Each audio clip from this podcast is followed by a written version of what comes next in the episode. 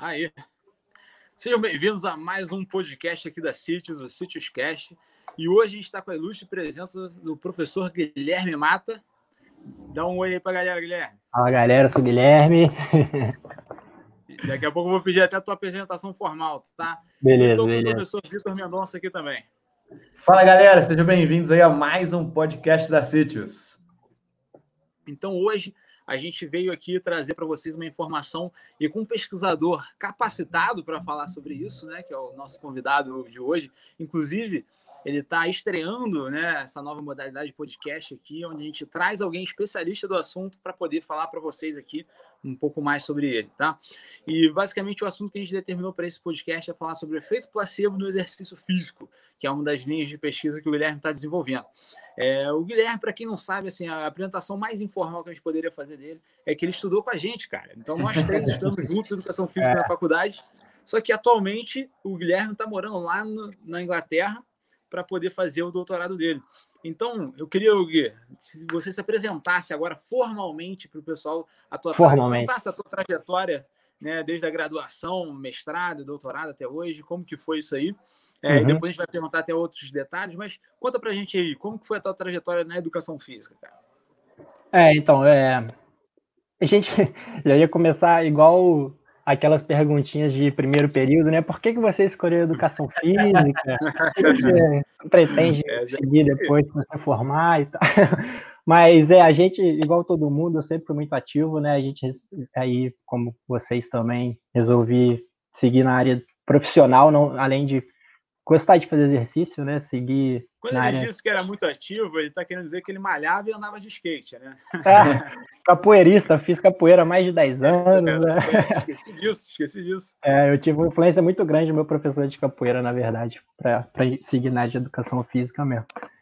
E é, aí, mais para o final da, da, da graduação mesmo, que eu comecei a ter mais contato assim, com pesquisa científica, né, com coleta de dados. Eu- a gente, nós três juntos, a gente participou lá dos estudos de um outro amigo nosso que está aqui na Inglaterra também, o Arthur, e ele também ele foi um grande incentivador assim de foi meu primeiro contato com pesquisa, com coleta de dados, com ambiente de laboratório, e foi aí que eu comecei a gostar, me interessar por esse assunto, por essa parte de desenvolver conhecimento é, e buscar isso para minha vida também. E aí, para o final da minha da graduação, a gente pensando em fazer um TCC interessante, eu junto com o Arthur, a gente desenvolveu um artigo sobre estratégia de pacing, né, que é como os atletas distribuem a intensidade de exercício durante ultramaratona.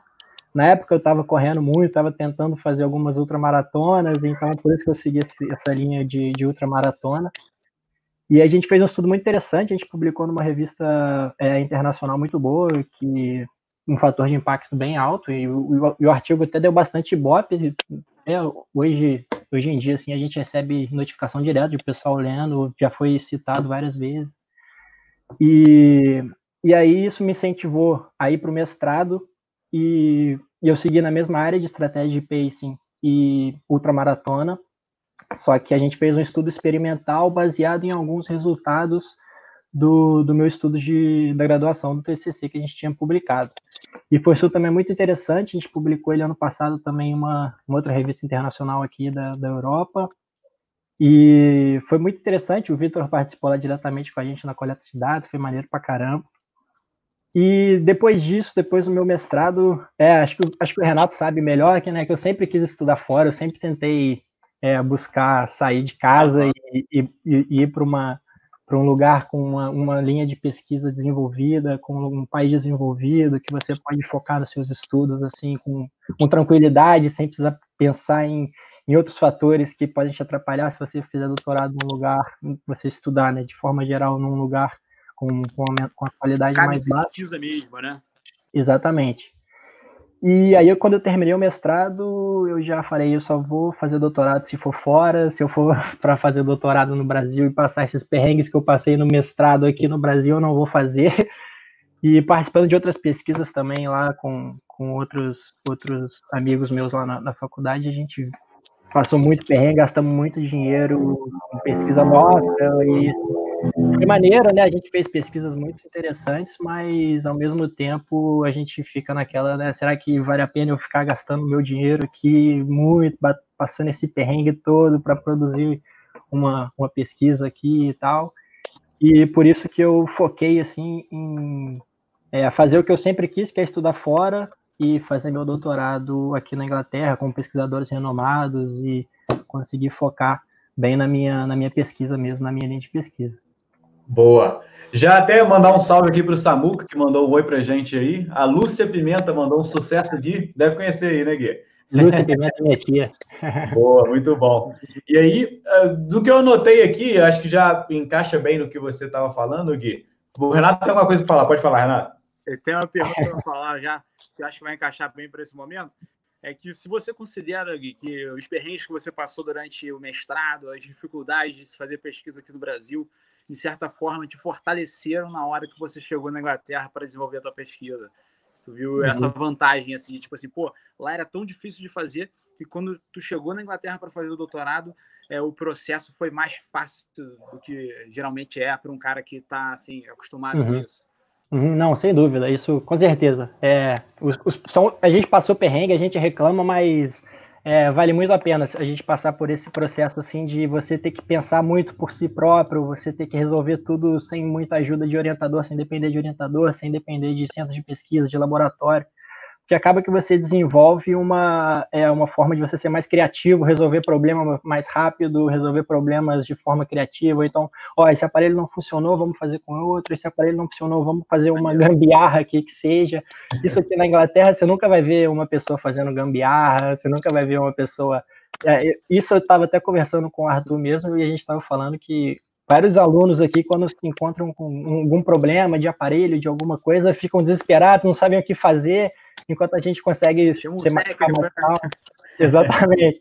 E ficam muito dependentes de técnico, de outras pessoas, enquanto que a gente consegue ser, é, é, desembolar melhor o problema e resolver o problema. É, então, com certeza, me ajudou. Na nossa época, a gente botava um cobertor lá no K4. Né? É, exatamente.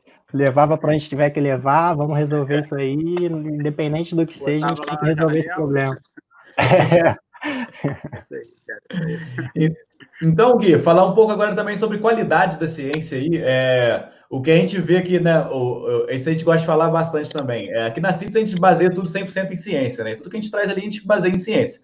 Porém, uhum. isso hoje na, na, nas mídias sociais aí é comum, né? Todo mundo fala, ah, bota referência ali e fala de ciência. Porém, o que a gente vê, assim, de forma geral, é, é, eu diria que, sei lá, acho que 5% dos artigos que são publicados são artigos que são, assim, realmente a gente pode utilizar, tá? Aqui, a, grande maioria dos artigos, isso é, é normal na vida como um todo aí, não são de grande qualidade, né? Uhum. E aí eu gostaria que você falasse um pouco sobre a dificuldade de publicar um artigo em altíssimo nível aí, e publicar ele em uma revista aí é, é, de, de nome também, né? Qual é a dificuldade de conseguir publicar esse tipo de artigo? É, então, principalmente, assim, o que, primeira coisa que vem na minha cabeça quando você resolve publicar um artigo numa revista interna, numa revista importante é que não são revistas brasileiras, então você esquece escrever em português, você não vai escrever nada em português. Então, assim, primeira coisa, você tem que falar inglês, tem que dominar inglês, tem que ler inglês, e isso você vai conseguir lendo mesmo, lendo, lendo, lendo artigo em inglês, isso você consegue aprender sozinho, é, fazendo aula, vendo vídeo, todas aquelas é, não vou ficar dando aula de inglês aqui, né? Mas todas aquelas é, instruções de, de treinar o inglês mesmo para você desenvolver a escrita científica né, em, em inglês. Então, isso que é o, é o maior desafio para a gente, assim, que não fala em inglês, que é a nossa segunda língua, é escrever bem em inglês. Isso que é uma dificuldade muito grande. E, além disso... É uma competência muitas... que o cara que é pesquisador tem que desenvolver, né? Sem dúvida, é, não tem como você querer ser um pesquisador de alto nível se você não, não escreve inglês. Ler, acho que a maioria das pessoas leem, né? Mas escrever inglês é, é muito mais é, é, é complicado, é difícil. Tem que treinar, treinar, treinar. Então é, é bem difícil. Mas além disso, é, as revistas estão, acho que com esse excesso de, de, de de jornais, de pesquisadores, de às vezes a gente está sendo bombardeado com tanta informação que o nível das revistas também parece que às vezes está subindo um pouco, das revistas sérias, pelo menos, estão é, aumentando, né? Então, Assim, os critérios de avaliação são maiores, você tem que saber desenvolver um, um, uma, um, um raciocínio, né? Uma, seguir uma linhazinha bem escrita e, e, um, e um estudo bem desenvolvido, bem controlado, com, dependendo da, da sua área, claro, mas é sempre bem controlado. Controla, con, e caramba, controlado. é, é, bem controlado, né, com seguindo as, as recomendações científicas de, de, boa prática, né, que como a gente chama aqui, então, e tem vários artigos, cada vez mais artigos é, com sugestões, com recomendações de, de, boa prática científica que as pessoas devem seguir, uma análise estatística de qualidade, isso faz muita diferença. Não é qualquer análise que você tem que fazer e, e, geral, e é sempre o buraco é sempre um pouco mais embaixo, sempre tem alguma coisinha que você tem que olhar com calma, olhar direito. Então são, são vários fatores assim que, que que exigem que você domine para que você consiga desenvolver uma pesquisa de qualidade, né? Além de da qualidade do estudo em si, né? Do, do, você não pode simplesmente pegar uma coisa da sua cabeça, criar assim, ah, vou ver o efeito disso, o que, que acontece no exercício. Mas qual que, qual que é o, o que, que tem por trás disso? Por que, que você desenvolveu essa ideia, essa teoria? Você não pode simplesmente jogar uma informação assim, né? Você tem que se basear em dados anteriores para você desenvolver uma, uma linha de pensamento e desenvolver uma teoria que você vai investigar se essa teoria se comprova ou seja o que for que você esteja testando. É, acho que é basicamente isso, né? Mais ou menos um pouco assim do, do que eu acho. E aí hoje você vê assim que a, a ciência no Brasil como um todo, ela está muito longe, uh, do, do, principalmente na Europa, né, que é bem forte, ou a gente está tá chegando lá? Existe algum grupo, grupo específico que você vê aí de, de, de qualidade? Que, como que você vê isso daí? No geral, eu acho que o Brasil está bem atrasado, sim. É, aqui na Europa, qualquer faculdade, por menor que ela seja, é um nível de uma, uma das melhores universidades do Brasil. A gente tem a estrutura aqui, não tem como comparar. Isso falando em, em questão de estrutura, né? A estrutura física de universidades aqui, o apoio, o incentivo à pesquisa não tem comparação. Mas a qualidade dos pesquisadores eu vejo que no Brasil está aumentando muito, tem, tem bastante gente é, séria, tem também gente charlatão, né? Tem muita gente que desenvolve. Quer citar o nome de alguém? Não, prefiro, prefiro não me admitir. Não, não, não. Eu vou deixar essa gentileza aí de lado. É. é. Não, sempre então, a mesma, sempre a mesma. Quem não pois é. entendeu, é. segue de novo. Vamos embora, continua. Pois é, a gente vê que tem, tem pesquisadores que são ditos renomados, né? Que a gente vê que está inventando dado, está publicando dado inventado e mas isso é outro, outro assunto, né? Para outra hora. Mas isso é... queima a, a, o Brasil como um todo, né? Infelizmente, né? É, assim, tem. É. tem é, falando isso porque recentemente teve um caso desse aí no Brasil, mas. É, mas a, é, além disso, tem, tem, tem pesquisadores de qualidade, sim. Na USP tem, na USP principalmente, tem, tem pessoas muito boas. Na Unicamp eu sei que tem pesquisadores bons, principalmente no Sul também, tem muita gente, gente boa. E o que eu vejo que é mais interessante, assim, é que os pesquisadores que, que eu sigo de, em questão de artigo, pesquisadores brasileiros que eu sigo em questão de artigo, de, de ler do trabalho que eles desenvolvem, são poucos que ficam fazendo esse marketing excessivo igual da, do, de certas pessoas que, é, que surgiram aí no Brasil. Então, eu acho que tem pesquisador bom, tem gente boa sim, mas em questão de, de estrutura é completamente diferente. É, o que o Renato pode até falar também, né? Mas ultimamente a gente tem visto bastante brasileiro publicando aí com qualidade, a gente fica feliz com isso. É a gente uhum. tem visto a parceria de alguns brasileiros com a galera de fora aí. Então, Sim. a gente mesmo na CIS, a gente tem usado bastante estudos aí de, de, brasileiros publicando lá fora, a gente fica feliz com isso, né? A gente uhum. vê que a galera tem feito uma ciência de mais qualidade, né, Renato? Sim, é. Na, área, na área de assim, placebo mesmo, tem, tem pesquisadores muito bons aí no Brasil, da, da USP principalmente, tem o Flávio ah. Pires, tem, é, tem umas pessoas muito boas que, que dá para confiar, que são pessoas sérias, que você vê que os artigos são de qualidade. Boa. É, né? é, porque assim, isso aí talvez no Brasil seja um pouco complicado, né, de você é, trabalhar, porque esses pesquisadores eles acabam tomando esse tipo de atitude, até porque eles têm que uma prestação de contas com essas pesquisas, né?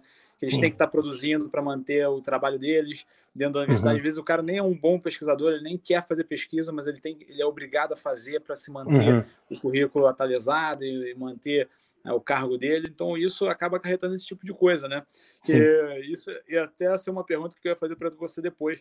Aí, na Inglaterra, você acha que tem condições de o cara querer ser pesquisador somente ou ele tem que ser pesquisador e professor ao mesmo tempo?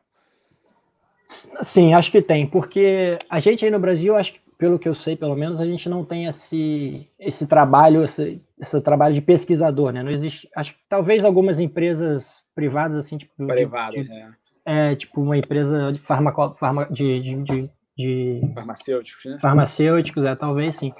Mas aqui na, na Europa tem bastante. Eu vejo que tem bastante linha de pesquisadores mesmo, bastante trabalho para pesquisador. Tem, eu sigo uma página aqui de empregos na Inglaterra e aqui na Europa, de forma geral, sempre tem é, pesquisador de time, por exemplo, um cara que de, da nossa área, por exemplo, um cara que vai para um, um time de alto nível aqui da Inglaterra, por exemplo, trabalhar só com uma, um, um centro de pesquisa ali, que ele vai desenvolver alguns trabalhos baseados no que, no que ele coleta durante os jogos, durante os treinos, e também na indústria, também a gente pode ver que tem, vê que tem.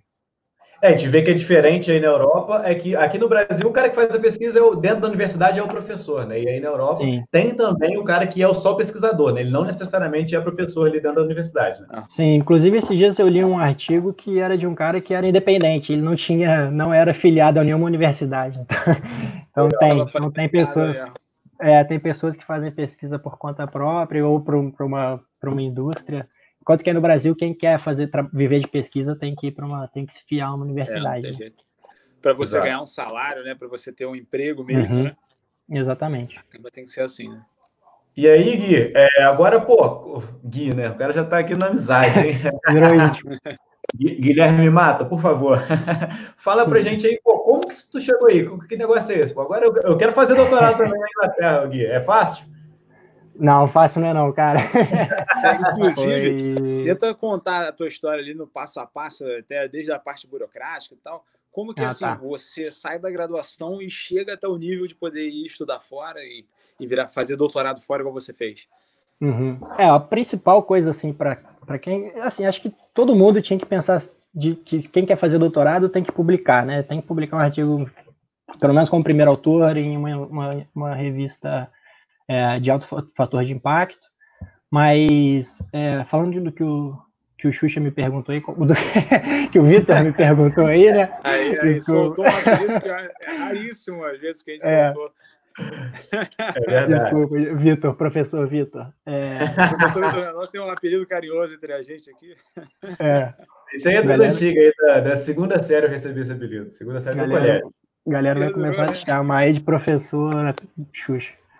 Mas é, foi, foi, bem, foi bem complicado, cara. Foi, foi um, um, pouco mais de um ano assim da minha vida que eu tirei só para fazer isso, só, só para tentar é, o doutorado, só para conseguir um doutorado de qualidade fora, isso que era o principal, e estudando o que eu queria, porque eu tive a oportunidade de, de ir para a França, por exemplo, e eu tipo, fui quase que convidado, mas eu não fui porque era um assunto totalmente diferente do que eu estava estudando, era para estudar a fadiga em sobreviventes de câncer, aí pô, são, são, três anos da minha vida que já vão ser difíceis, eu morando numa, em um país diferente, uma cultura totalmente diferente, é, doutorado já é uma coisa complexa, vou ter que estudar muito e ficar estudando uma coisa que eu não sei se vai me agradar, é um risco muito grande. Então eu tive que também deixar de lado algumas oportunidades que eu tive para procurar o que, o que eu realmente queria, né, que era estudar desempenho, estudar um pouco de pacing, que eu sempre, não é o principal agora, mas faz um pouco, faz parte do meu doutorado também. Mas eu apliquei para vários lugares, cara. Apliquei para o Canadá, apliquei para a Austrália, fui rejeitado algumas vezes, bastante vezes, fui rejeitado em vários lugares. E e assim, todos esses lugares que eu apliquei nunca eram assim o que eu, a minha linha de pesquisa exata, nunca era o que eu o que eu seguia. Era, eu ia ter que mudar, se eu, se eu fosse aceito algum desses outros lugares que eu apliquei, eu ia ter que mudar de área. Talvez não seria um desafio, porque eram assuntos interessantes, mas mesmo assim eu teria que mudar de área e tem aquele risco, né, aquela incerteza se vai dar certo, se você vai curtir aquilo. Até que eu consegui aplicar para a minha universidade atual, e da primeira vez eu não fui aceito, porque era, uma, era um cargo de que você tinha que dar aula também, você dava aula, era, era part-time, né? Você dava aula e, faz, e fazia o doutorado. E aí eu não fui aceito. É Canterbury Christ Church University. Ah, tá. Isso fica em qual cidade da Inglaterra? Vou falar em português que fica mais fácil as pessoas entenderem. Igual, igual tem Londres, né? É, aqui chama Cantuária. Cantuária. É, Canterbury, em, em, inglês. Mas, e aí eu consegui aplicar aqui, e aí o meu orientador, é, ele tinha, ele ficou interessado e ele me mandou um outro link para eu aplicar para uma outra vaga de só de doutorado full time internacional com e aí era no assunto que eu sempre estudei com os prof, aí com, com um, um, grupo de pesquisa de pesquisadores extremamente renomados e aí foi tudo assim encaixou perfeitamente onde eu queria no lugar que eu queria é, com as pessoas que eu queria perto dos pesquisadores que eu já tinha contato né o tem o, orientador do Arthur, por exemplo, a gente trabalhou junto em alguns outros trabalhos, então, e é, ele mora aqui a 50 quilômetros de mim, já encontrei com ele algumas vezes. Então, assim, foi tudo perfeito, assim, eu consegui encaixar no lugar que, que eu estou estudando que eu gosto, com as pessoas que eu tinha que estar junto, né, para estudar isso, que são as pessoas que, quando você começa a estudar pacing, por exemplo, você já dá de cara com esses nomes. E, e é isso, é, foi como eu cheguei aqui, que hoje eu estou curtindo bastante, estou bem feliz. E como que funciona essa aplicação que você falou aí? Essa aplicação é o quê? Você manda seu currículo para eles, você responde mais perguntas, manda uma redação, o que, que seria? É, a é, primeira... quais são os requisitos aí, né, completando do Renato? E quais são os pré-requisitos que eles pedem aí? A primeira fase é, é, é, é currículo, né? Você manda o currículo e aí tem que tem várias. Tem, depende do lugar que você aplica, né? Mas para aqui, para minha universidade, primeiro manda um currículo, você manda uma carta de motivação, Nesse, né? Só um segundo. Nesse currículo, você bota o quê? As tuas pesquisas científicas, o teu tempo de, de, laboratório, esse tipo de coisa. Isso, é. Não, também não é um currículo enorme igual o currículo Lattes, né? Você não imprime 50 páginas de currículo. Você manda o básico, o principal, o que faz sentido para cá. Sacou? As publicações, participações em congresso, o que, que você tem de experiência. E, e aí você manda um currículo de uma ou duas páginas, não, não precisa ser maior que isso. E aí eu mandei, mando o um currículo, uma carta de motivação que você fala por que, que você quer fazer doutorado, por que, que você quer vir para cá, o que, que, que, que você já fez. Você basicamente pega o seu currículo e tenta é, dar destaque a alguns pontos que você que você não consegue falar muito, que você não consegue mostrar muito no currículo. Você, experiências que você teve práticas, por exemplo, é uma, é uma, é, um, é uma oportunidade boa para você mostrar suas competências e quais são as suas motivações de, de começar um doutorado fora ou aqui com eles, né?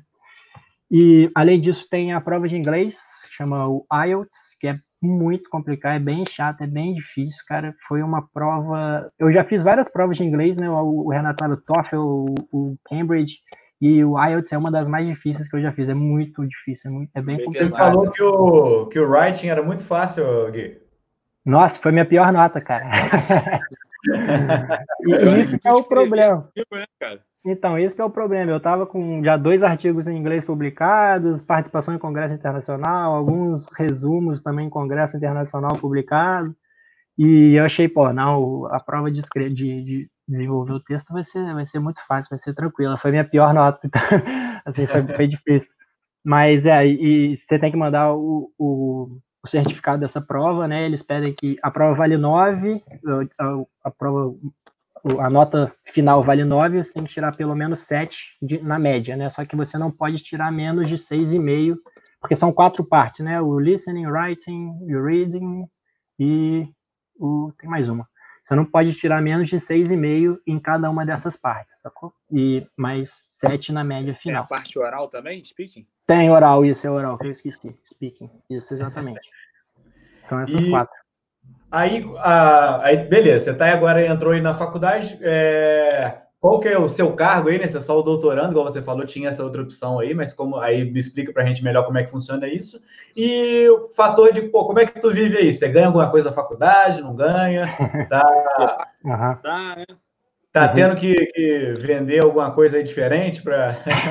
não, não, não. Mas é só, só para só finalizar, aí depois que você passa nessa primeira fase, eles te faz, fazem uma entrevista, né? Aí, a entrevista por Skype, aí eles decidem se, se você vai ser aceito ou não. Mas, é, pra, passando para a segunda pergunta aí do, do, do Vitor, é, eu recebo, né? Eu tenho uma bolsa, tenho uma bolsa de, de estudo aqui, a universidade me paga para para estudar. Então eu sou full time, né? Que eles chamam, que é, é estou aqui só para isso, só faço isso. Eu, o meu visto me permite trabalhar 20 horas por semana, mas eu ainda não, não, mas eu não trabalho porque também o doutorado exige muito e também porque a bolsa dá para viver bem, sabe? Aí, aí, aí, voltando naquela discussão do, das diferenças entre o Brasil e, eu, e estudar fora, com uma bolsa de doutorado aí no Brasil, você vive, mas vive mal, né? Aqui, você, com essa minha bolsa que eu recebo, eu consigo ter uma qualidade de vida muito boa, então... São quantas libras? São 1.300 libras. Para morar Isso sozinho é, é, é, é mais que um salário mínimo para uma família de quatro pessoas. No valor da nossa moeda, que hoje eu acabei de fazer a conversão, que dá um milhão de reais mais ou menos por mês. Porra! Caraca. Aí você Mas... quer falar de valor, aí você quer falar de valor, ferrou, ué. É. Mas com certeza é uma bolsa que você fica tranquilo, né? É exatamente a Não, ideia de você se dedicar para aquilo, né?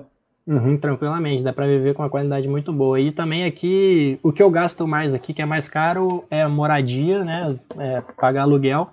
Mas o resto é muito barato, cara. Comida em supermercado é muito barato, é, viajar para os países aqui perto é muito barato. Então, você acaba que você também não gasta tanto. Você gasta com um aluguel, que é uma boa parte da minha bolsa, mas sobra bastante que, que não você gasta muito pouco com, com comida, com, com coisas que você precisa para viver, né? E da galera que faz doutorado aí, tem muita galera de fora ou, ou, ou tu é um outlier aí? Não, é na minha, no meu departamento, eu acho que eu sou o único atualmente. É, acho que sim. Mas é, a gente tem parceria. É porque assim, a, a Universidade University of Kent, eles têm um, o campus é, é, junto com, com a nossa. Então acaba que eu tenho contato com alguns com alguns outros estudantes também. Eu também participo de algumas pesquisas lá de, de sendo cobaia. E lá tem, tem bastante, tem bastante aluno internacional, mas a maioria é europeu. É, eu conheço um, um, aluno mexicano daqui, só que ele não é da nossa, não é da, da da educação física, né? Ele é, de, ele é da uhum. psicologia. Legal. Mas de forma geral, a faculdade é bem internacional. Os outros alunos, acho que é só, acho que é só a Sport Science que é um que é, que é um outlier assim, que não tem muito aluno internacional, mas as outras tem bastante gente de, de outros países. Legal. E Guilherme, por mais que seja muito cedo ainda para tu definir qualquer coisa, tu vê muita perspectiva de você terminar esse doutorado e já continuar trabalhando aí, já continuar seguindo a carreira de pesquisador aí mesmo, ou você vê a perspectiva de voltar para o Brasil, trabalhar aqui? O que, que você pensa assim no teu futuro, cara? cara, minha cabeça muda tanto a cada, cada mês que eu nem sei, sabe? Porque eu vim, eu vim com a cabeça de, de ficar aqui. Eu, quando eu saí do Brasil, é, não, eu quero, quero mudar do Brasil, quero morar fora, quero aí fazer minha vida. É, mas aí, a partir do momento que você chega aqui, você vê como é que são as coisas, você se acostuma e tal, você, minha cabeça mudou. Atualmente eu, eu, eu penso pelo menos voltar um tempo para o Brasil. A minha cabeça é totalmente essa, pode ser que daqui dois meses mude, mas até porque também não é tão fácil. É, até porque também não é tão fácil assim ficar aqui. Não depende, depende muito mais de outras pessoas do que de mim mesmo, sabe? Porque Perfeito. o meu visto é de quatro anos, só que a partir do momento que o visto acaba, eu preciso ou voltar para o Brasil ou arrumar um emprego aqui.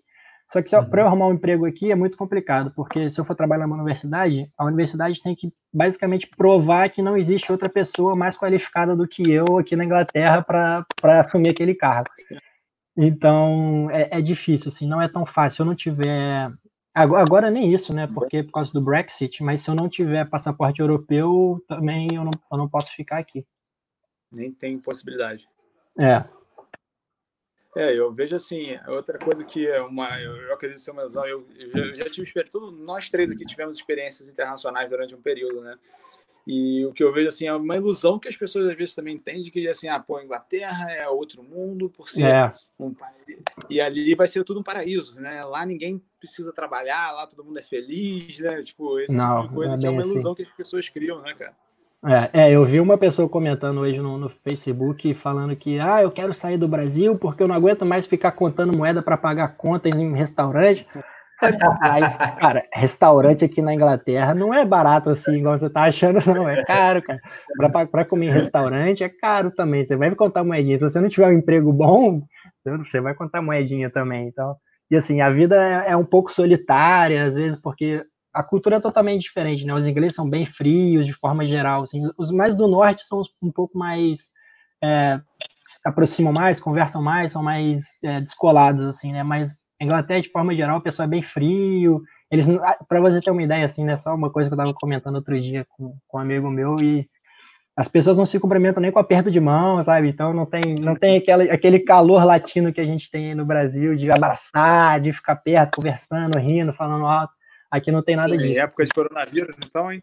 É, exatamente, cara. É, é, é, um pouco, é um pouco solitário, assim, as pessoas não se aproximam tanto, não, você não, eu, pelo menos, atualmente, não criei nenhuma amizade, assim, eu conheci gente pra caramba, mas eu não tenho nenhuma amizade, assim, muito próxima, de ficar saindo, conversando todo dia, né? Só, só uhum. aquele as pessoas da minha universidade, às vezes uma pessoa que eu converso de fora, mas não não Entendi. tem é, é, um, é, um, é um, isso é uma das complicações de você morar sozinho fora assim num país com cultura totalmente diferente da sua. Boa. Tem mais alguma pergunta aí, Renato? A gente pode ir para o tema central aqui do nosso podcast. Vamos para o tema central, né? Senão a gente não para de falar aqui de entrevistar só os bastidores. Ah, pô. Tá bom. Um dia então, a gente faz lá. uma só sobre isso. É... Vamos lá, então. Hoje, então, a ideia do podcast aqui é falar um pouco sobre efeito placebo. Eu e o Guilherme têm estudado sobre isso. Mas antes disso, eu gostaria de falar um pouco sobre o efeito psicológico associado ao exercício físico, né?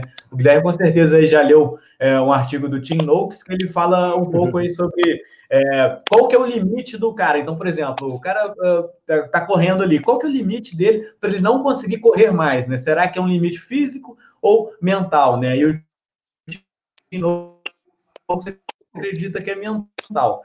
E aí eu queria trazer a pergunta aí para o Guilherme, o que, que, ele acha sobre isso. Deu, deu uma congelada aí, né? É, acho que assim, mas, mas, mas eu para entender, mas eu para entender. É, para mim também falei um pouco do Vitor aqui, né? Mas eu acho que assim a, a pergunta que ele fez, né, para o pessoal entender, é basicamente o que faz uma pessoa é, chegar no máximo do exercício. Ele é, ele desiste por questão psicológica ou é o corpo que chega no máximo dele e uhum. a máquina tem que parar porque não aguenta mais, né? Uhum. Então, é, tudo começou com o Tinox mesmo, né? Antes, antes do Tinox ficar meio maluco, atualmente ele tá meio maluco, tá cheio de processo aí, né? é, ele tá meio, tá meio maluco, não dá para confiar mais tanto nos artigos atuais dele, mas os artigos mais antigos dele, com certeza ele foi um, um cara que iniciou essa, essa discussão de, da, da limitação do corpo, se é fisiológica, se é mental, e antes dele, o que se, se dizia era que a fadiga era, era, era, era periférica, né? O que limitava o exercício era a fadiga periférica. Assim que seus músculos esgotassem de, de, de energia, você parava de exercitar, você não tinha mais força. Só que aí eles começaram, o Tim Noakes, né, foi um dos primeiros que começou a observar, mas espera aí, por que, que, que os atletas conseguem é, dar aquele sprint final numa prova se não tem mais energia no músculo, se ele está fadigado, se, se, numa prova, teoricamente, ele está chegando no final da prova, ele não tem que ele tem que estar tá esgotando os, os estoques energéticos dele, como é que ele consegue dar um sprint final? Tem que ter alguma coisa além disso. E aí ele começou a trazer essa discussão para a importância da mente no exercício, né? Se, qual, o que, que limita o exercício, né? É a mente ou é, ou é o corpo?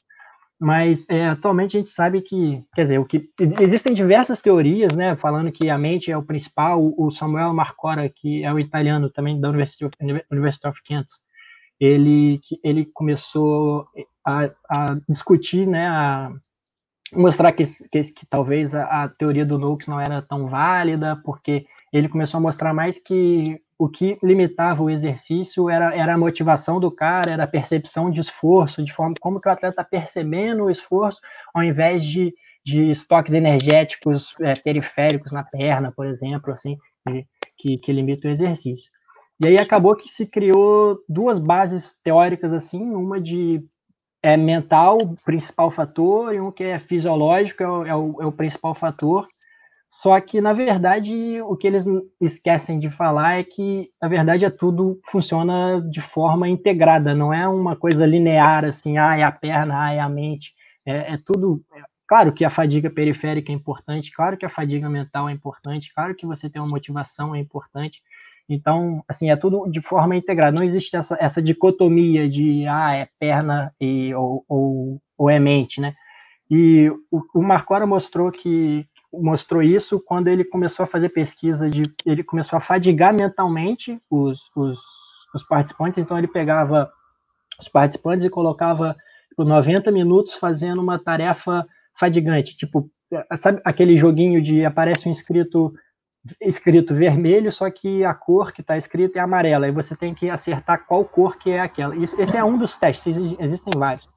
Mas isso eles ficavam fazendo durante uma hora, aquele testezinho, e a cada vez que você errasse, apitava, dava um, um pé muito alto, assim, uma luz vermelha piscando, então para te estressar mentalmente. Aquele sentimento no final do dia que você trabalhou o dia inteiro, de, de 7 às 9 da noite, você acabou assim, esgotado, aquele sentimento esgotado, apesar de você não ter feito nenhuma atividade física, isso é a fadiga mental.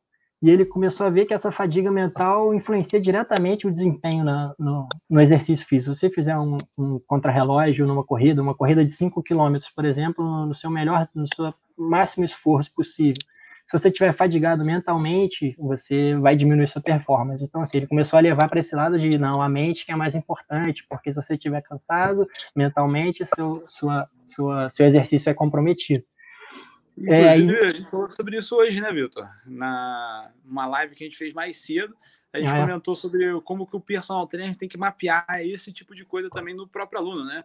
Como uhum. que ele uhum. pode mapear assim, o nível de estresse, cansaço é, uhum. da, mental da pessoa, né? Antes da sessão uhum. de treino, para ele, é, com isso, variar o estímulo dele de acordo, né? É, uhum. Mas não quero te interromper, não, porque a linha de raciocínio está excelente. Pode mandar ver aí. Não, é, é eu já estava já tava, é, finalizando o que eu ia falar, era isso, e que surgiram diversas. Tem, tem acho que pelo menos cinco teorias explicando o que, que limita né, o exercício físico, o que, que faz regular. É. E uma até do meu orientador. É mesmo? mas, é, mas então, isso, isso que é maneiro, porque a dele, acho que eu, ele, eu até acabei de ler um livro dele, que fala que ele busca, ele traz mais para esse lado de que é tudo integrado, não existe uma, um fator só, assim, de, acho que nada na, na no esporte, no exercício físico, é um fator só. Você não consegue explicar nada por um fator só. Não é, ah, é a perna que falha, é, é a fadiga é, periférica que, que influencia, né? É tudo integrado, é como que o, o, cérebro responde ao estímulo, como que é, ele, ele gera as, as a, esqueci, é o, esqueci o termo que eu ia falar. Eu fico lendo muito em inglês, cara, e esqueço os termos em português. Ó, a gente está com a participação especial aqui do grande Sérgio Mata. Sucesso aí, Ó. mandou um sucesso, professores. Sérgio que é o pai do Guilherme está participando aqui, ó. É. O... Eu já quero então, até mandar um abraço aí para o Sérgio, perguntar para ele se ele achou lá na cadeira dele, se ele achou o encosto da cadeira que ele estava procurando. Caralho. Mas é, é isso. Mas, Mas, o que o Gui falou eu acho interessantíssimo, que eu acho que cai numa da, uma discussão básica, né? Isso aí a gente está falando de um assunto até mais complexo, mas uma discussão básica que a gente já faz no dia a dia aqui nos nossos conteúdos da CIDS é, é aquela questão que o pessoal fala, pô, vou fazer o treino cardio. Então, treino cardio significa que tu só vai usar o sistema cardiorrespiratório. Tu não usa o sistema muscular, é. né? Uhum. Você não usa nenhum outro sistema do teu corpo. Né? Então, uhum. não precisa de músculo para fazer. Então, assim, tá tudo interligado, né? Não tem como a é. gente isolar né, é. nenhum sistema. Tem, tem um estudo recente de que o, o, atletismo nos, nos 800 metros é tido como uma, uma modalidade de velocidade, né? Então, assim, teoricamente é predominantemente anaeróbica. Uhum. Mas aí um estudo recente mostrando que a maior participação do metabolismo nos 800 metros é aeróbica. Então, assim, uhum. tem, já... tem, um pouco de tudo, sabe? Tem um pouquinho de tudo em cada coisa. Então você está falando, Lucas, que... pode falar. Então você está falando que está tudo integrado, quer dizer que corporeidade foi uma matéria importante aí na sua vida. Foi, sem dúvida, mudou minha forma de pensar e de encarar o mundo. Aí você está falando de mente e corpo integrado, aí eu já, já tenho que discordar. Tá? brincadeira. É uma brincadeira, tá, gente? Porque a gente fez a faculdade juntos aí. No primeiro período tem uma aula que chama corporeidade. É uma aula assim muito teórica e tal, falando né, sobre essa questão mente e corpo aí, que a gente, pô, para uma galera que chega no primeiro período ali, você não tem maturidade para entender aquilo dali, né? Então é muito é. difícil mesmo. Ah, eu tinha, cara. Afinal, afinal, o que é um corpo, né? Exatamente. mas. Então, pode falar, Renato. Coisa, eu ia falar alguma coisa sobre essa questão do, do sistema, mas pode dar sequência aí, depois eu volto a falar. É, de, deixa, então deixa eu, deixa eu continuar falando um pouco sobre, sobre o efeito da mente, né? Já que, que a gente está falando sobre isso. E tem alguns estudos muito interessantes mostrando realmente que a mente tem um efeito muito grande, porque assim, a gente fala da performance de forma fisiológica, né? A gente fala aqui o que, o que, que limita a performance é o VO2 máximo, é a economia de corrida, no caso da corrida, economia de corrida e a porcentagem do VO2 que você consegue manter a velocidade, né? A intensidade que você consegue manter, o consumo de oxigênio que você consegue manter por uma determinada intensidade. Então, a gente esquece que a mente tem um papel muito grande nisso também, muito maior do que se acreditava. Hoje em dia a gente sabe que tem um papel muito grande, muito maior do que se acreditava um tempo atrás, mas isso ainda é um pouco negligenciado. E um exemplo assim fácil que de um estudo que foi simples e que mostrou assim que como assim, que que, isso, o que, que fez isso acontecer? Porque o estudo até do Marcora mesmo, que foi, na verdade um, estudo, um aluno de doutorado dele que fez, eles colocaram os, os atletas para pedalar no, no rolo e a cada acho que 5 ou 10 minutos piscava um rosto na, numa tela na frente deles. Piscava por menos de um segundo, era inconsciente, você mal conseguia perceber que tinha um rosto ali. E esses rostos, uma, um, é, foi os mesmos participantes fizeram todas as todas as, as, as intervenções, né? Parte era um rosto é, um rosto feliz e ou um era um rosto triste. E quando os atletas receberam o rosto triste, a performance caiu por mais de 10%, simplesmente você mostrar um rosto e sofrendo, assim, uma cara assim meio triste. Coisa absurda, né, cara? Que, como assim, né? O que está por trás disso? Então, assim, é só, só um bom. exemplo de que existem muita coisa, muitas coisas inexplicadas por trás do, do efeito da mente no, no exercício. E aí, só para complementar, a gente tem como trabalhar, é, treinar esse efeito mental, né? Então, a gente tem aí exercícios aí de visualização que são interessantes aí dentro desse processo, né? A gente conhece aí é, grandes corredores aí, o, o, Bolt faz muito, o Michael Phelps é muito famoso por fazer visualização mental, e é algo que às vezes uhum. foge muito aí do, do dia a dia dos profissionais aí, mas é algo que é interessante também. Uhum. Outra Existe estratégia, um além dessa, dessa visualização pré-exercício, é o, é o chama self-talk, né? O, quando você conversa consigo mesmo, que, que, que é o termo.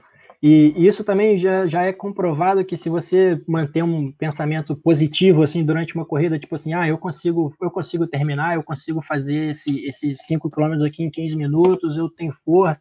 Ou então pensamento do tipo, você está correndo um treino longo, vai fazer uma corrida, uma maratona, chega no quilômetro 25, já está um pouco sofrido.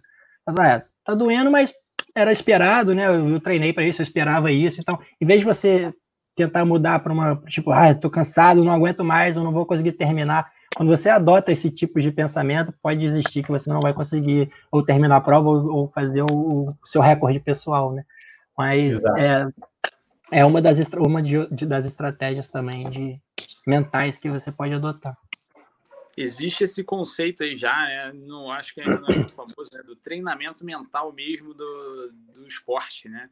Eu uhum. acho que tem pessoas que trabalham com isso, especialistas nisso, que fazem essa, é, esse trabalho com atletas já, né? De você uhum. fazer o treinamento da mente. É, e aí eu já nem sei mais se a gente está entrando na área da psicologia, né? Ou se... É, é exatamente. É, Puxando a, a sardinha para o nosso lado aí, Renato, lá no Running Expert que a gente tem no, na Citrus Player, eu, eu tenho uma aula falando sobre isso aí. aí. Aqui, ó, o Júnior Guerra mandou aqui que o papo tá muito massa, hein? Galera que está participando ao vivo com a gente aí pode mandar pergunta também para participar. É, vamos lá, então, Gui. Vamos direto agora ao, o que você está estudando aí, né? É, até uma pergunta aqui da Lúcia, aqui, ó, sua tia perguntando aqui, ó. Mas isso é motivação ou se treina? Essa questão aí que a gente estava falando. É motivação, eu acho que é treinável, né? Mas o Guilherme que vai falar com propriedade aí.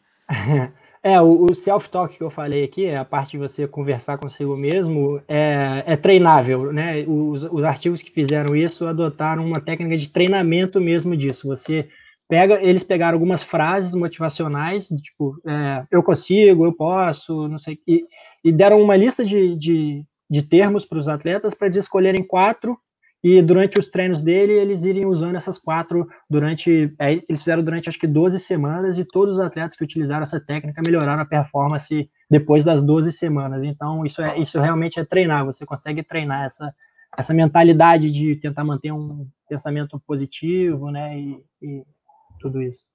Boa. Então já vamos direto aqui para o nosso assunto principal, né? Que é efeito placebo. Explica para gente aí primeiro o que é esse tal do efeito placebo aí. É, o, o, efeito placebo nada mais é do que uma resposta positiva a um, a um tratamento, a uma administração de uma, de uma droga. Pode ser, o efeito placebo você pode gerar por, por drogas, né? Por, que foi, começou por.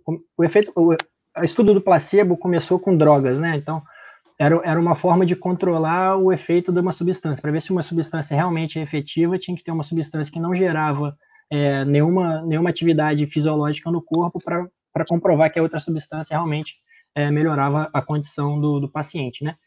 E hoje a gente tem aí suplementos, né? Falando da cafeína, que todo mundo conhece e é mais fácil, a cafeína é comprovada que tem um efeito ergogênico, e só que também já se sabe que se você tomar um placebo, ou seja, uma substância que não, não tem efeito nenhum no seu corpo, é uma pílula de uma, um comprimido de, de farinha, um comprimido de, de açúcar, de sal, qualquer coisa que não vai te gerar nenhuma, nenhum, nada, nenhuma vantagem no seu corpo. Só de você acreditar nisso, aí volta na parte da, da, da cabeça, né? Da, da, mente, só de você acreditar que você está tomando aquilo, já sua performance já melhora. E isso é o efeito placebo, é você ingerir uma substância que não tem efeito nenhum fisiológico, não tem princípio ativo nenhum no seu corpo, e você obter uma resposta positiva é, do exercício, né? No caso do exercício, aumentar a performance. Boa. E o efeito nocebo seria exatamente o contrário, quando você tem um efeito é. negativo. É, e tem o efeito nocebo também, que é justamente o contrário. Aí, no caso da cafeína, se você dá uma cafeína, fala assim, você vai tomar 9 miligramas por quilo de, de cafeína, só que essa é uma quantidade muito grande, você pode ter dor de cabeça, você pode ter taquicardia, e se a pessoa ingere o placebo e você dá essa informação para ela, ela vai gerar, vai, vai, ela vai ter dor de cabeça, vai ter taquicardia, e esse é o efeito nocebo, é o efeito prejudicial à, à substância, né, ao, ao placebo. Legal, até trazendo aí para a gente da CITES, a gente fez semana passada um, um post ali sobre falando que a, a, glutamina não tem nenhum, a suplementação de glutamina não tem nenhum efeito na imunidade. A gente já tem uhum. vários estudos mostrando isso. E é muito engraçado você ver os comentários, sacou? O cara, ó, oh, não, como que não tem? Que absurdo! É. Eu, eu tô tomando há um ano aqui, nunca fiquei gripado. então é. você vê assim, é, diretamente ali na prática o efeito placebo associado àquilo dali, né? porque a gente não vê nenhum estudo mostrando aumento da imunidade, mas o efeito placebo, na hora que o cara toma aquilo dali, alguém falou com ele que aquilo vai aumentar uhum. a imunidade, o cara acaba aumentando a imunidade por causa disso, né? Uhum. É, e, e, também você pode gerar um efeito placebo também sem ser por substâncias, né? Como, como por exemplo, é, banho de gelo, né? Pós-exercício. Tem gente que fala, ah, melhora alongamento. Alongamento você pode gerar um efeito placebo. Isso, a gente que trabalhou em academia, em consultoria, via muito isso. Ah, se eu não fizer um alongamento depois do treino, eu fico todo quebrado amanhã. Mas, assim, se você fizer 15 né? segundinhos de alongamento ali, uma sériezinha de 15 segundinhos, não vai fazer diferença nenhuma para a pessoa, sabe? Não, tipo, não, tem, não tem nenhum fator fisiológico que vai explicar. Isso não vai te melhorar a dor amanhã, sua dor tardia. Então, assim, é o efeito placebo. As pessoas, se não fizer aquele alongamento, vai acordar cheia de dor, aí é o efeito nocebo, no caso, né? Vai acordar claro. cheio de dor, cheio de todo quebrado. Isso o... também é efeito placebo. Tem uma pergunta aqui do Marcelo, depois a gente vai pegar ela aqui, tá? Vamos falar um pouco mais sobre o efeito placebo. Eu gostaria Excelente só de falar. inclusive, hein? É verdade, gostei também. É, eu gostaria só de falar, a minha primeira vez que eu vi um estudo sobre efeito placebo, falar um pouquinho dele aqui, que foi muito legal. É, o estudo era sobre hipertrofia, então tinha a galera ali, eram três grupos: a galera que tomava, que não tomava nada e, e fazia o treino, a galera que tomava ali um, um, um suposto suplemento, mas não era nada também, né? Exatamente para ver o efeito placebo e via quanto que a mais que esses caras poderiam ter de hipertrofia, e um outro grupo que tomava um suplemento que era muito melhor, tá? Que era um suplemento mais caro e viu qual era o efeito, né? E basicamente, quem uh, tomou o suplemento ali mais baratinho teve um efeito melhor do que o grupo controle, é. e quem pegou o suplemento mais caro teve um efeito ainda melhor do que o, o grupo controle. E no final uhum. das contas, ninguém tomou nada, porque o, quem estava tomando ali os suplementos, supostos suplementos, era placebo, era algo que não modificava o corpo dele, né? Então você já vê ali é. que o cara, é, só de você falar que ele está tomando aquilo ali para melhorar a hipertrofia, os caras tiveram mais hipertrofia, né? Então é muito legal ver esse efeito aí na galera. É, isso, isso é comprovado que dependendo do tipo de, de placebo que você dá, tem um efeito diferente. Se você der um comprimido, por exemplo, vermelho, grande, tem um efeito maior. Exemplo, se você, der, você fala que é cafeína, der uma, um comprimido azul, pequenininho, e o cara ingere. Agora você dá um, um comprimido vermelho, grande, né, um negócio bruto, e o cara vai olhar e falar, ó, oh, isso aqui e ele toma, o efeito é placebo é, é maior. Né? É, o efeito, o efeito placebo é maior. Essa questão do preço também tem estudos com remédios, que remédios mais caros produzem melhoras maiores do que remédios mais baratos, mesmo que a substância seja a mesma a mesma substância. É, injeção, por exemplo, se você injetar um placebo também é muito maior, a resposta é muito maior também. Então você consegue aumentar a sua performance em mais de 10% só com uma injeção de placebo, ingerindo, ingerindo nada, injetando nada no seu corpo. Boa. Você tem algum estudo aí que você lembra, Renato? Tenho, cara. Um estudo que eu uso na aula, até inclusive de treinamento feminino é, que eu cito a parte do, de como que o psicológico pode abalar o resultado de um treino, que é um que eles fizeram com o uso de anabolizante, fingindo que eles estavam utilizando um ah. anabolizante via oral né, no, nos indivíduos e dividiram em dois grupos, o que utilizaram esse anabolizante placebo e os que, que não eram anabolizantes, só para deixar claro, né, era só, eles achavam que estavam é. utilizando anabolizante. E teve o grupo que treinou, né? Que treinou musculação. E o grupo que achou que estava utilizando anabolizante ganhou mais, é, ganhou mais força muscular do que o outro. É. Então, é. tipo assim, na hora de fazer o teste inicial, o teste final, deles deu mais resultado do que o outro. Você conhece essa pesquisa, Gui? É, se for a mesma que eu estou pensando, assim, é uma mais antiga? Se for uma mais, é mais antiga, antiga é. é. então é a mesma. uhum, eu sei qual que é. É absurdo isso. É, é, é tipo, é, meio que inexplicável, né? Você fala, mas como assim, né? Pois que, que e... e o que eu acho mais louco, até assim, uma, uma discussão que a gente pode até ter aqui hoje, é que tem muita gente que fala assim, pô, mas isso é feito placebo e, e, age como se assim, ah, então não tem que fazer isso. Mas eu vejo já uma outra linha, pô, ah, efeito placebo, se funciona, se está dando resultado, se está gerando algum claro. resultado positivo, né? Por que Exatamente. não fazer? Por que né? não? É. Então, Por que, que você vai negar um alongamento ali de cinco minutinhos no final do treino? É, você sabe que não, cara, vai, né? não vai prejudicar. Se não, se não for prejudicar, não tem por que fazer. É essa a questão, né? Se aí você achar, não, pera aí, pode prejudicar, aí já não é tão interessante assim, é. né? Mas se vai prejudicar, manda ver. A, a, coisa é tão séria que tem, tem gente é, sugerindo já incluir placebo no, na lista de substâncias proibidas, de tratamentos né, de, proibidos da, da VADA, né, da, da agência antidoping doping. Uhum. Você vê, porque, porque tem, tem artigos que porque mostram mais de 10% de aumento. Mais de 10% de aumento numa competição é recorde mundial, cara.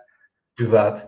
É. Entendeu? E, tipo assim, a maioria dos estudos, de média, assim, a meta-análise mostra, a meta-análise última que foi publicada sobre isso, mostra o efeito médio é 5%. 5% de melhora na performance só de efeito placebo, sem tratamento nenhum, sem princípio ativo.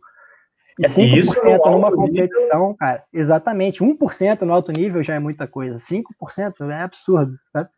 Então, é, é, é, é, bem, assim, a gente tem que, tem que dar mais atenção, eu acho, a, essas, a esses, esse tipo de coisa.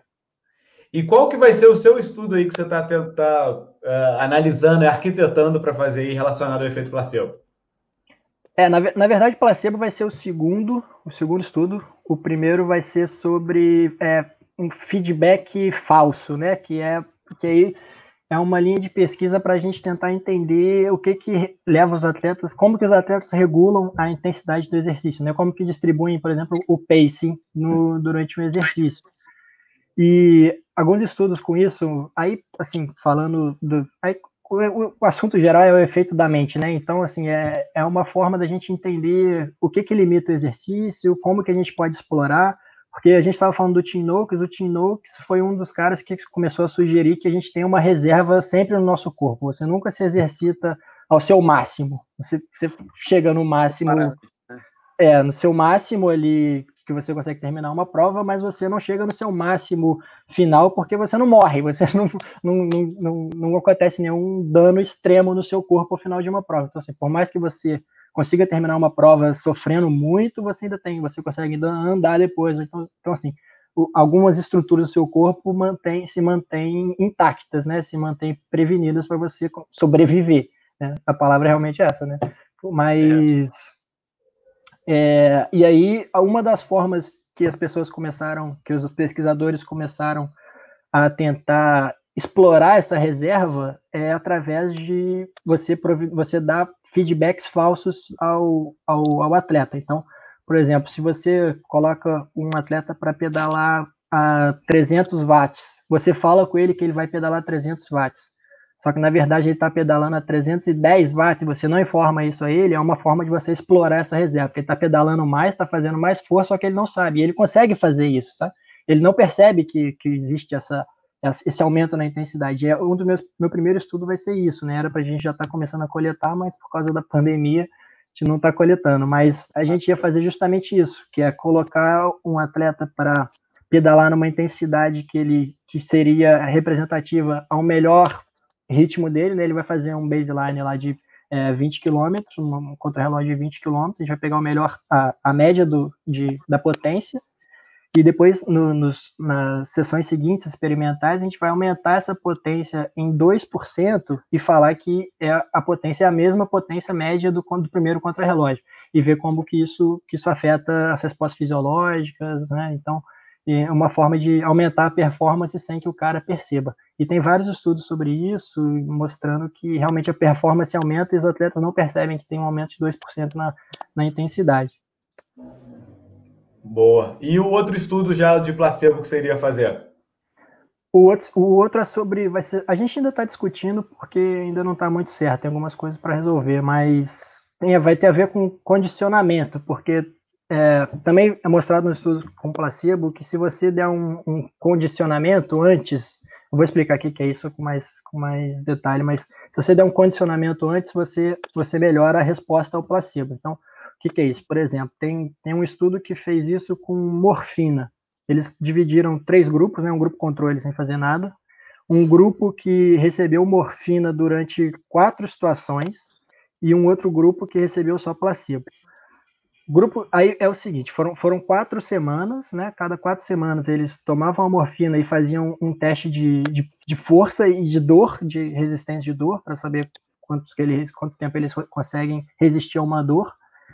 E, e, a morfina, ela diminui a dor, né? Então, assim, o que, que eles fizeram? Os, os, o grupo que recebeu a morfina, recebeu a morfina na semana 2 e 3. Então, eles foram condicionados ao efeito da morfina. Então, quando eles receberam as morfina, eles viram que a dor diminuiu, que eles conseguiam ficar mais tempo é, é, com, suportando a dor. E na quarta, quarta semana, ela foi substituída por um placebo, ou seja, não, não tinha efeito nenhum. E durante o placebo, a resposta foi a mesma da morfina. Eles conseguiram ficar ao mesmo tempo do que quando eles, do que quando eles conseguiram, é, quando eles tomaram a morfina. Isso é o condicionamento, quando você mostra que o efeito da substância, o efeito do tratamento, e depois você tira essa substância, esse tratamento e vê qual é a resposta ao placebo. E a minha vai ter um pouco a ver isso, que, um pouco a ver com isso, e vai, a gente vai fazer mais ou menos uma replicação desse estudo com, com a cafeína. Tem outro estudo também que fez isso com musculação que é interessante, que eles é, foi, foi com musculação, né, força de extensão de joelho, e eles deram a cafeína, no, deram uma cafeína, falaram que ia melhorar a performance, né? Aí eles aumentaram o, o, o número de repetições. Na segunda situação, deram a cafeína, aumentaram o número de repetições. Na segunda, eles deram o placebo e diminuíram a carga sem os caras saberem, para você pra dar esse condicionamento, para eles imaginarem que eles estão conseguindo ficar mais forte. Então, uhum. e depois eles é, adicionaram o, a carga normalmente e os caras fizeram ainda mais repetições. Então, assim, é você simplesmente submeter os, aos atletas a, um, a, um, a uma substância, a, um, a um, uma crença, né, de que ele, aquilo, aquela droga, aquele tratamento está funcionando. Boa, muito bom, muito bom. Tem alguma coisa aí, Renato, para falar? Não, cara, estou aqui só aprendendo aqui agora. Muito bom. O Guilherme me mandou até ontem um vídeo aí do Space Jam, né, Guilherme? Ah, é, cara. O Space Jam foi o primeiro a mostrar o efeito placebo aí para todo mundo e ninguém percebeu. Ah, é. é. o filme é, Space Jam é de 96, se eu não me engano. É um filme antigo, né? E... É, vai ter um novo agora com o LeBron James. Vai. exatamente. E aí tem uma parte lá que a galera vai pro vestiário e aí o, o Michael Jordan ali, porra, tá indignado que o, o time dele tá todo mundo morto. E aí o Pernalonga vai lá e bota um. enche um, uma garrafinha d'água e escreve. O que, que, ele escreve? É... é... É Fórmula Mágica do Michael Jordan, um negócio assim. Fórmula Mágica do Michael Jordan, exatamente. E dá para todo mundo ali e a galera sai em outro, em, outro, em outro nível, né? E é exatamente isso. Né? A gente vê muito isso na prática do nosso dia a dia mesmo, né? De, de você, do, do, cara tomar um suplemento e achar que aquilo dali vai mudar a vida dele, né? Do cara mesmo uhum o cara toma, tá, acha que está tomando alguma coisa e aquilo vai melhorar tudo, né? Uh, a gente tem a galera, a galera da ciência que gosta de brigar com a homeopatia, né? que, pô, a galera toma ali um, algo bem pouquinho e acha que aquilo dali vai mudar a vida dele. Pode ter seu efeito placebo, se, se é ou não é, não sei, mas a gente vê que funciona, né? Isso é interessante da gente imaginar. É. E aí, Gui, manda pra gente aí, tem mais algum estudo aí de, de placebo aí que você, você queira relatar, que você acha interessante? A gente falar? Não, não, o que eu acho que vale a pena a gente falar é que, assim, é, o placebo depende muito do que você informa. Então, assim, é, é a respeito da, da, expectativa do participante, né, e das crenças do participante. Então, tem também muita variedade, muita variabilidade entre, entre pessoas, porque tem gente que acredita, tem gente que não acredita. Então, assim, se você, se você dá um placebo, tem um estudo recente também, se você dá um uma, você fala com o cara que ele vai tomar 3 miligramas de cafeína por quilo, é, tem um efeito, no, tem um efeito no, na performance. Você fala que vai tomar 9 miligramas, tem um efeito muito maior, só que na verdade é só um placebo. Então, assim, uhum. depende do que você fala, depende da expectativa, é só uma forma de você conseguir manipular o que você fala e manipular as crenças dele, e o que você vai, o que, que eles vão é, acreditar, como é que você vai levar eles a acreditar que aquilo realmente funciona, que aquilo é uma substância absurda, que vai um tratamento novo que vai melhorar. Então, é isso que, assim, a, o, o efeito placebo nada mais é do que uma manipulação das expectativas do, do indivíduo, né? Boa, boa, muito bom. Pegar a participação da galera que o Júnior Guerra mandou, mandou assim, ou seja, o psicológico é tudo, né? Exatamente, é exatamente essa ideia que a gente está tentando mostrar para vocês aqui. E aí eu vou pegar a pergunta aqui do grande Marcelo Mata, Marcelo Mata, que foi oh. professor nosso aqui na, na, na, na, faculdade, moldou a nossa formação aqui, foi um dos responsáveis pela nossa formação. É um grande prazer ter ele aqui com a gente. Ele mandou uma pergunta muito boa aqui, que eu vou repassar para o Guilherme. Você acredita que o acesso aos jogos virtuais, né, o famoso FIFA aí, ou até mesmo é, conversas via smartphone, antes da competição, pode gerar um desgaste mental e aí comprometer o desempenho? O que, que você acha aí, Guilherme? Desgaste. Eu tenho uma opinião sobre isso. Hein? Pode falar você primeiro, então, que eu vou pensar na minha resposta. Tá, eu, eu acho que assim, se a gente pô, é, parar para pensar, cara, mensagens que a pessoa recebe ali pelo, pelo smartphone pode ser levar vários tipos de estresse a pessoa naquele momento, né? Uhum. Então, acho que com certeza pode ter um. Principalmente essa questão de mensagem, porque, pô, se o cara recebe uma mensagem ali que mexe com o psicológico dele, e a gente já tem as comprovações que o Guilherme citou aqui de que se você tem um abalo psicológico, você tem chance de perder performance assim, né? Até aquele uhum. estudo que você mencionou do estresse psicológico causado ali pelos aqueles jogos e tal, e isso depois é, prejudicou a performance do, dos voluntários lá. Então uhum. eu acredito que tem uma influência sim, tá? Eu acredito que possa ter uma influência negativa na performance, é, o uso desses jogos, o uso desse e também, né, de, de troca de mensagens, né? Porque a é. pessoa é. ela tá meio que é, vamos dizer assim, mais é, sensível a ter alguns estressores no, no, organismo dela, mentais, que vai prejudicar a fisiologia é. dela.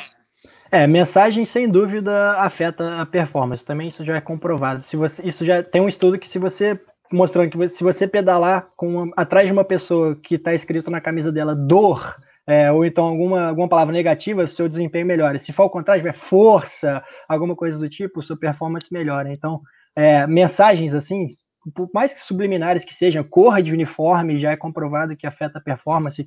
No judô, vermelho contra azul já é comprovado que afeta a performance. Então, assim, tudo isso, acho que mensagens e tal, isso faz diferença. Agora, jogos assim, tipo FIFA, eu realmente eu não sei, porque eu acho que se o cara, porque assim, pré-jogo, você sempre tá meio tenso. Se você achar que o jogo te relaxa, te dá uma tranquilizada, é, questão, né? joga. Se o cara tá se sentindo bem, né? Faz. Agora, se você é. se sente cansado, realmente, depois daquilo você se sente, fica estressado com o jogo, fica puto, perdeu, fica puto, aí eu acho que realmente afeta é. negativamente a performance. tem o outro lado também, né? Tem um lado de tipo assim, vamos esquecer do estresse que nós vamos ter daqui a pouco no jogo e vamos tentar entrar Focar. aqui. É. É, né? Então, é, tem alguns seja o videogame, é, tem alguns estudos aí sobre desgaste mental também, que é importante da gente pensar, é, que a gente tem uma quantidade de decisões que a gente consegue tomar por dia, né? A gente tem até hum. estudos aí com juízes lá do, dos Estados Unidos, né? O juiz lá da Suprema Corte, e que a gente vê que no começo do dia, normalmente, ele tende a dar menos negativo ali nos casos. Por quê? Porque ele consegue pensar melhor no caso. Na hora que vai chegando ali ao longo do dia, no final do dia, ele sai metendo martelo para todo mundo ali, porque o cara já não é. consegue muito pensar, ele vai para o lado negativo. Né? Ele come, começa a tomar piores decisões, né? Então, é, é a fadiga mental. É, exatamente. A fadiga mental que a gente estava falando. Então eu vejo assim com muita, né, é, é, essa questão do jogo ali, até mesmo do ficar no smartphone, com muito cuidado, né? É, pode ser interessante, como o Renato falou, o cara dar uma relaxada, mas também é. o cara não ficar, pô, passar horas jogando, né? Muito tempo ali, porque ele vai tomar um monte de decisões ali que ele toma realmente dentro do jogo, e isso pode afetar o, o, o mental dele na hora do jogo, que é na hora do, do jogo dele tem mesmo que participar ali e tá com desempenho ali no mais alto nível, né? É, tudo depende da duração de quanto tempo você vai estar aí jogando, quanto tempo antes do jogo, isso tudo, isso tudo faz, faz diferença, né? Então... É, e acho que até essa questão da. Si, né? O que, que esse jogo é, né? É, exatamente. É, a, a, a, muito, a galera gosta de fazer. é muito bom, né? Verdade. Pode falar, pode falar. A gente está falando junto aqui. É, pode falar, Renato. Não, então, se, se, é um jogo que você, tipo assim, é muito bom e você joga muito bem e sempre ganha, vamos supor, é. do que um jogo que você é, é muito desafiado e que você é. se estressa muito, né? Enfim, Exato. né? Eu acho que isso influencia. É, uhum. E tendo em vista isso, se eu tivesse que dar uma recomendação, eu evitaria a próxima competição, né? É. Se fosse, assim, uma recomendação minha, né? É, eu não tenho experiência, mas eu acho que também que pré-jogo é um momento de concentrar, né? Fazer é, você imaginar situações de jogo, fazer aquela, aquelas, aquelas estratégias que a gente estava é. falando mentais, de imaginar e tal. É, eu acho que, eu, ah, né, dependendo, depende do caso aí, mas de pelo menos uma hora antes do jogo aí, você tentar blindar o cara desse tipo de é. mensagem. Né? Pode ser que chegue uma mensagem negativa ali para ele e vai atrapalhar, né? Então, você blinda ele disso, foca totalmente no jogo, faz todo esse trabalho de, é, de mentalização que a gente falou aí, de visualização, que eu acho que o cara já entra no jogo realmente focado e motivado, né? Essa é a ideia. Uhum. Renatão deu uma travada ali, Renato. Voltou? Perfeito. e aí, para a gente finalizar aqui, agora a gente não, gosta. Agora vai. a gente gosta de trazer sempre dois fatores aí, né? Que é uma análise científica paralela, aqui a gente falar de um outro estudo aí que a gente tem olhado, uh, uh, e trazer aqui para a gente discutir também. E o outro que é o que você está estudando, né? Algo fora aí do, do, do desses físicos para a gente trazer aqui também, né? Então, primeiro eu vou trazer para o Renato aí, análise científica paralela. Renato, o que, que você tem para trazer para a gente hoje aí? Beleza, cara. Ontem eu estava escutando, então eu vou falar para vocês de um estudo que ainda está sendo produzido, tá? Que estão dizendo aí que vai ser um, um, dos melhores estudos do jejum intermitente, onde eles estão fazendo uma análise agora específica é, para tentar ver a real influência do jejum intermitente no ganho de massa muscular, na perda de gordura, na eficiência. Só que o problema é que assim, a conclusão que estão chegando já é meio que a mesma que a gente já tem aí até hoje, né? Que parece que quando você manipular as janelas de, de alimentação, não tem uma influência direta na sua. É, como é que se diz? No seu resultado, né? Então você acaba que no final das contas você dá a resposta que a pessoa menos quer, mas é uma das melhores respostas, que assim, faz aquilo que você é, se adapta melhor, você gosta mais. Então, assim, esse estudo aí que deve ser publicado aí no final desse ano ou no ano que vem, dependendo agora por causa da pandemia, ele vai meio que bater um martelo e foi um estudo muito bem controlado, então por isso que eu acho que vai ser bem interessante, tá? É, o, provavelmente o Brad Schoenfeld vai estar envolvido nesse estudo também, pelo que eu fiquei sabendo. É, então, basicamente é isso. Eu estava estudando muito ontem sobre essa questão da, do tempo de alimentação, né? Aquela história de você comer à noite, você engorda mais, se você comer de dia, você engorda menos, é, e toda essa história. E no final, cara, diante das evidências que eu vi, é que você sempre vai ter a preferência da pessoa como fator primordial, porque esse fator, se você equalizar sempre as calorias consumidas, os macronutrientes consumidos, você vai ter resultados bem parecidos, né? Bom, o Júnior mandou parabéns aos três aqui, excelente, muito bom. É, o meu estudo, eu tava, a gente está fazendo um, um, uma sequência aí no Instagram essa semana aí sobre emagrecimento, né? Então eu já fiz até um post sobre esse estudo que eu vou falar aqui, que é sobre uh, qualidade e quantidade de sono relacionado ao emagrecimento, né? E é um estudo bem legal ali, que ele, ele faz uma revisão aí de vários estudos e basicamente, basicamente mostra ali que tem influência tanto da quantidade quanto da qualidade do sono aí no, no emagrecimento, tá? Então, pessoas que têm uma qualidade de sono pior, tá? Aquela pessoa que acorda o tempo todo, que não consegue entrar aí é, é, no, no, sono mais profundo, ela tende a ter maior dificuldade de emagrecer, com certeza isso é ligado aí a vias hormonais também, e quem, pessoas que é, dormem menos também têm maior dificuldade de emagrecer, tá? No estudo ali, eles utilizaram aí sete horas como o, divisor, né? Então, quem dormiu menos de sete horas, ele teve mais dificuldade de emagrecer. Então, isso é legal da gente pensar também é, é, o quanto que o emagrecimento é multifatorial e o que quando você vai trabalhar isso com o seu aluno, aí você tem que pensar em, em tudo que está acontecendo com ele, né? Não só ali o treino ali, mas também como que está sendo a alimentação, como que está sendo a vida dele como um todo, o estresse e o sono também, que vai impactar nesse emagrecimento aí no resultado que você espera. E o uhum. Guilherme, o que, que você traz para gente? É, cara, pô, eu, eu, leio muito sobre o meu assunto específico, né? Mas assim, de vez em quando eu, eu leio sobre aquele, sobre é porque ultimamente tem, tem rolado uma discussão muito forte com aquele, aquela questão dos tênis da Nike, né? Do, dos, eu nem que você fala sobre isso. É, eu adoro falar sobre isso.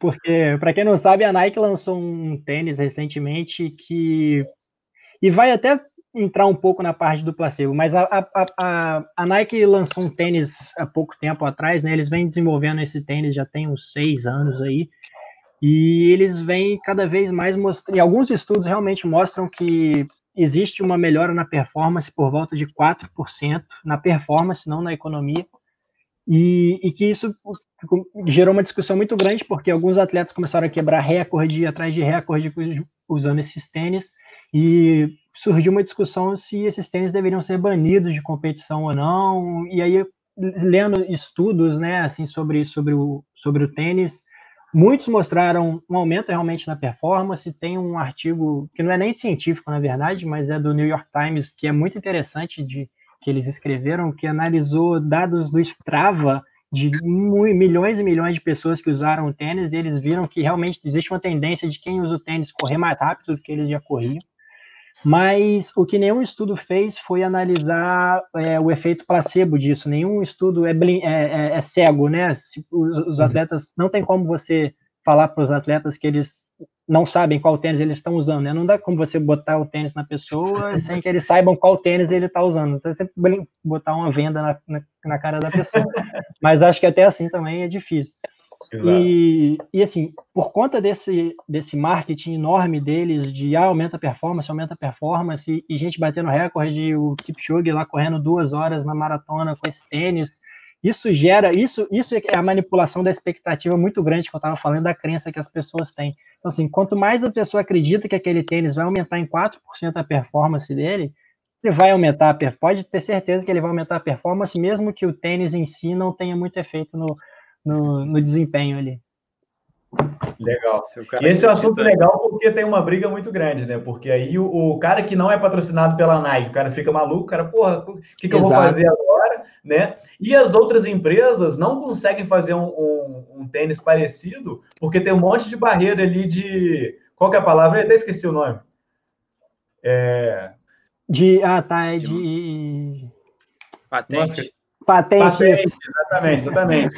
Então a Nike, ela, pô, ela faz um drop muito maior ali, ela pega um outro cabedal, né? Ela vai fazendo coisas diferentes, vai patenteando tudo, vai patenteando tudo. E aí acaba é. que as outras empresas não conseguem chegar num tênis parecido, tá? Então esse é um assunto é. legal aí, que dá uma discussão boa, né?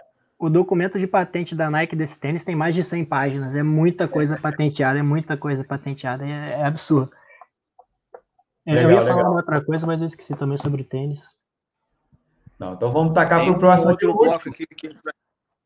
Isso, então que a gente vai falar então sobre o que você está estudando aí, um outro assunto paralelo que você está estudando aí, e tentar, de alguma forma, fazer um paralelo aí com uh, o exercício físico, o trabalho do, do, do, educador físico como um todo aí. Profissional de educação física, a galera fica brava se eu falar educador físico. É, então, é, desde que eu cheguei aqui, eu tenho a incentivo do Arthur, eu tenho, porque eu participei do estudo dele, fui, fui cobaia lá, foi um estudo sofrido pra caramba, e eu comecei a ler muito sobre periodização, é, sobre periodização de treino é, na corrida, na bike, e eu comecei a ver que, assim, tem, tem, tem um autor que ele lançou, ele publica muita coisa em blog, né? Assim, saindo um pouco da, da, questão de artigo científico, assim, né? Mas é uma pessoa que você pode confiar nas opiniões, sabe que as opiniões dele são baseadas em evidência científica.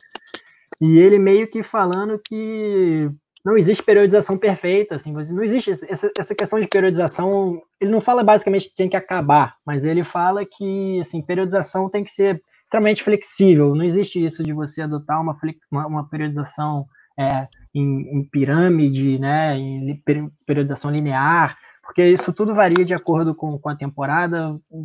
Você vai adaptar treino, principalmente se não for atleta de alto rendimento, né, que é uma, uma parte da população minúscula.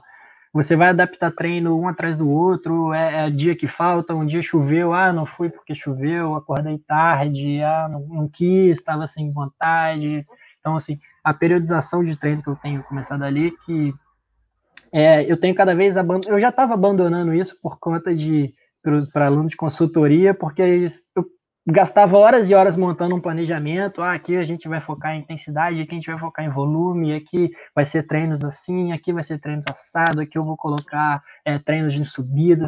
Só que quando você começa, nas primeiras três semanas já vai tudo por água abaixo, porque o, o, o atleta é, recreacional nunca vai fazer o que você o que você está prescrevendo. Ele, se não for atleta que vive disso, você não vai conseguir prescrever sua, sua periodização 100%. E, além disso, também, que tem um pouco a ver com periodização e com distribuição de, de treino, de intensidade de treino aeróbico, né? Falando mais parte de ciclismo e corrida, é que a gente tem visto que atletas de alto rendimento parece que eles treinam cada vez mais em eles treinam mais em baixa intensidade, né, do que em, em, em, alta intensidade, né? Por volta de 80%, eles estão falando aí de 80% em baixa intensidade e 20% em, em alta intensidade. Só que o que eu tenho criticado, assim, o que eu também já conversei com o Vitor, né, quando a gente corria junto, a gente conversava sobre isso direto, é sobre a questão de como que você vai quantificar essas zonas de treino, né? Porque a gente pode quantificar zonas de treinos em basicamente três, né? Abaixo do, do primeiro limiar de lactato, entre os, os, limiares, entre o primeiro e o segundo limiar e acima do terceiro limiar. Só que como que você vai, vai definir esses limiares? É por frequência cardíaca, é baseado na frequência cardíaca, é, é baseado no VO2 máximo, é, é baseado em, em corrida, né? Em, em ritmo de, de prova, porque eu vi, saiu um artigo essa semana mostrando que tem diferenças muito grandes se você divide essas zonas, zona 1, zona 2, zona 3, baseado em VO2 máximo, ou baseado em limiares, ou baseado em, em corrida. Esse estudo que eu estou falando comparou só é, por, por frequência cardíaca e por intensidade da corrida, né, de, de prova. E, uhum. e as zonas todas mudam completamente dependendo da, do parâmetro que você usa. Então, assim, é, tá cada, é cada vez mais aquilo que a gente sempre falou de que a gente não tem que ficar tão preso à, à zona de treinamento, à periodização, 100%. Tem que ter um guia, claro que você tem que ter um, um guia, um raciocínio lógico, né, um caminho que você pretende seguir, mas você não tem que ficar 100% preso àquilo, né, refém daquele, daquele planejamento. Perfeito, Boa. Cara. Manda aí, Renato. Então, o que eu venho estudando essa semana aí, é, que seria uma análise paralela ao que a gente. É, a paralela não, né? A paralela é sobre educação física. Não tem muito a ver com educação física, mas eu consigo trazer. Vitor gosta muito do que eu vou falar aqui agora. Sim, é, gosta. é o conceito de antifragilidade, né? Ah, na cinta leve. Isso aí, né? o, então, esse conceito, né? Só para resumir aqui, porque esse conceito, inclusive, tem múltiplas interpretações, né? Mas o que eu vejo, assim, a minha interpretação que eu consigo entender dessa, desse conceito é o seguinte: uma coisa frágil é uma coisa que quebra fácil, né? Uma coisa que você, a qualquer impacto, estresse, ela quebra uma coisa antifrágil, que seria uma, o contrário de frágil, muita gente acha que é uma coisa rígida e que é dura, mas o conceito ele vai muito além disso. Não é uma coisa simplesmente que é dura, mas é uma coisa que é, quanto maior o estresse, maior o choque, maior aquele impacto, é, mais rígida ela fica.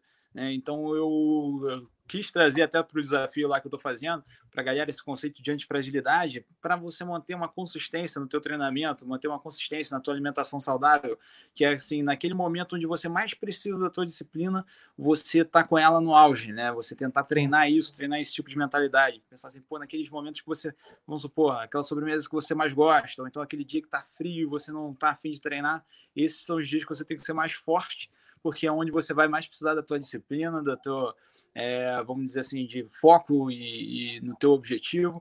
Então, esse conceito de antifragilidade que eu quis trazer aí é, hoje para tanto para a galera do desafio quanto para a galera aqui do nosso podcast. É, isso aqui na Inglaterra é importante, porque pelo frio e chuva aqui direto, é um dia que é difícil sair para correr. Dá vontade de ficar em casa direto, né? É, e até para o trabalho do, do personal trainer aí, acho que essa quarentena é um momento perfeito para mostrar quem é antifrágil e quem não é, né? O profissional aí que não é antifrágil, o cara ficou de mimimi aí, não sabe o que, que fazer, ficou parado, e o cara que é antifrágil aí que pegou e simplesmente fez uma outra coisa, tá? Então, o cara que entrou no online, o cara que focou em outra coisa. É, eu até estava brincando com o Gui no dia que ele estava comentando comigo, pô, agora a pandemia tá tudo parado. Eu falei, cara, pega aí e vai fazer outra coisa, né? Vai estudar, já faz a introdução é. toda do seu estudo, faz um estudo de revisão, enfim, né? Isso que é ser antifrágil, né? Você aproveitar aquele momento ali para mudar é. e ir para uma outra linha, né? Uhum. E aí, é, eu tô aproveitando, eu tô aproveitando muito esse, essa, esse momento para focar na minha alimentação, focar no meu exercício físico, que eu gosto muito, então para mim está sendo bom. Eu tô, tô, conseguindo trabalhar razoavelmente, né? Fazendo minhas coisas aqui, mas é... Tá em casa direto, não tá podendo ir no laboratório, não? Não, tudo fechado. Mas tá, mas, tá, mas cara, eu tô, eu tô me sentindo mais saudável, porque eu consegui realmente adaptar minha rotina mesmo e, e tá dando certo, assim, eu, eu vejo como dando certo. Excelente. Boa. Aí já abriram as academias aí na Inglaterra? Não, tudo fechado. O trem tá feio pro Boris Johnson, né? Tá. aí então, o que eu ia trazer hoje é um livro também que eu comecei hoje e acabei hoje, tá? Um livrozinho aí bem é, é, simples, mas que o, o, o Nassim Taleb, que é o leitor aí... do Chico Bento.